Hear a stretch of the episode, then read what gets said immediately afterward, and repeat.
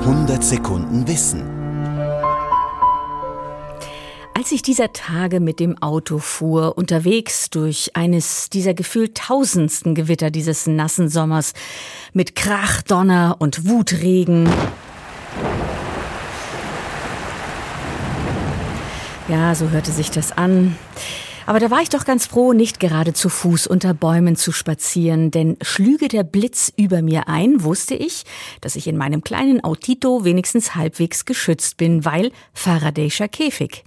Ob Auto, Zug oder Flugzeug, in der Schule haben wir es gelernt, dass Hüllen aus Metall als Blitzableiter fungieren, soweit so richtig. Warum aber die Bezeichnung nicht so ganz stimmt, Faradayscher Käfig?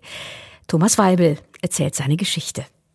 Der Versuch am 15. Januar 1836 in der Royal Institution in London war spektakulär. Im Hörsaal stand ein Würfel aus Holzlatten, etwa zweimal mannshoch, die Seitenflächen mit einem Netz aus Draht bespannt.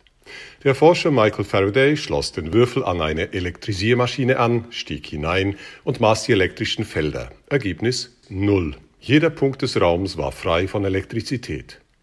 Eine geschlossene Hülle aus Metall, die ihr Inneres vor elektromagnetischen Feldern schützt, heißt seither Faradayscher Käfig.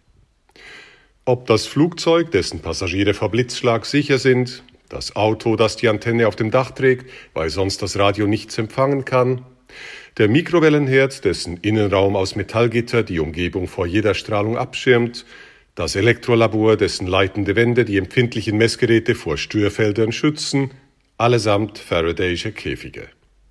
Tatsächlich war das Phänomen schon 80 Jahre davor entdeckt worden. Ein anderer Forscher mit Namen Benjamin Franklin hatte 1755 eine ungeladene Kugel an einem Seidenfaden in eine elektrisch geladene Metalldose fallen lassen. Obwohl die Kugel den Boden berührte, schrieb Franklin später, wurde sie nicht elektrisch geladen, wie das bei einer Berührung der Außenseite der Fall gewesen wäre. Franklins Dose war nichts anderes als ein Faradayscher Käfig.